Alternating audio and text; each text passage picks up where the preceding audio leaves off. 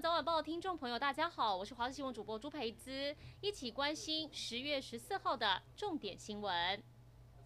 高雄市盐埕区一栋住商混合城中城大楼，今天凌晨两点多，疑似传出爆炸声之后起火燃烧，火势从一楼迅速往上窜烧，整栋楼陷入火海，不少住户在睡梦中惊醒，仓皇逃生，但里头还有不少人受困，呼救声四起，警消获报后赶紧布线拉水线。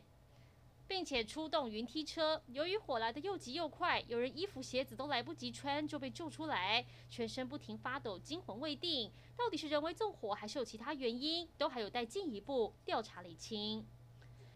台中有一家三口，十三号下午攀登百岳屏风山，在经过野溪，因为台风外围环流导致溪水暴涨，三人受困无法渡溪，向外求援。虽然事发地点在花莲县，但是因为中横公路道路中断，花莲县紧急请南投仁爱消防局支援，消防局和民间搜救队赶到现场，架设绳索，历经六小时惊险救援，终于让三个人顺利脱困。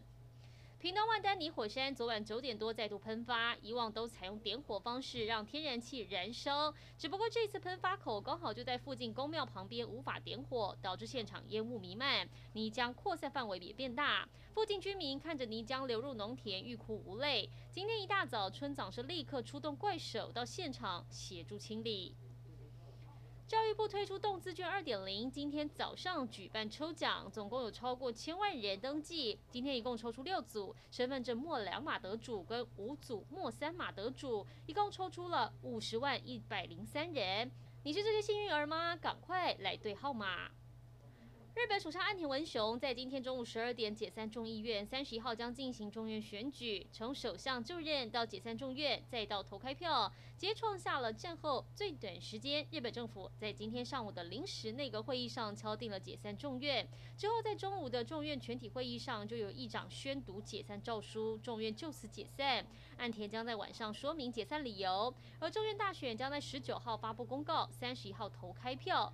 日媒报道，从岸田就任首相到解散众院只隔了十天，以及从众院解散到投开票只隔了十七天，都创下战后的最短时间，是很罕见特殊的短期决战。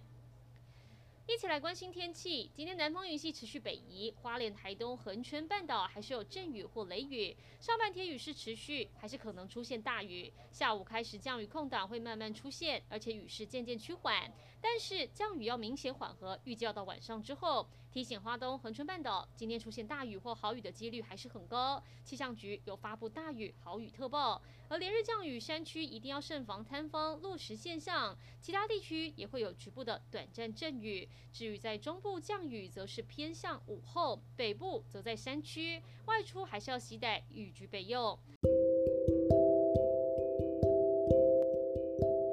以上就是这一节新闻内容，感谢您的收听，我们再会。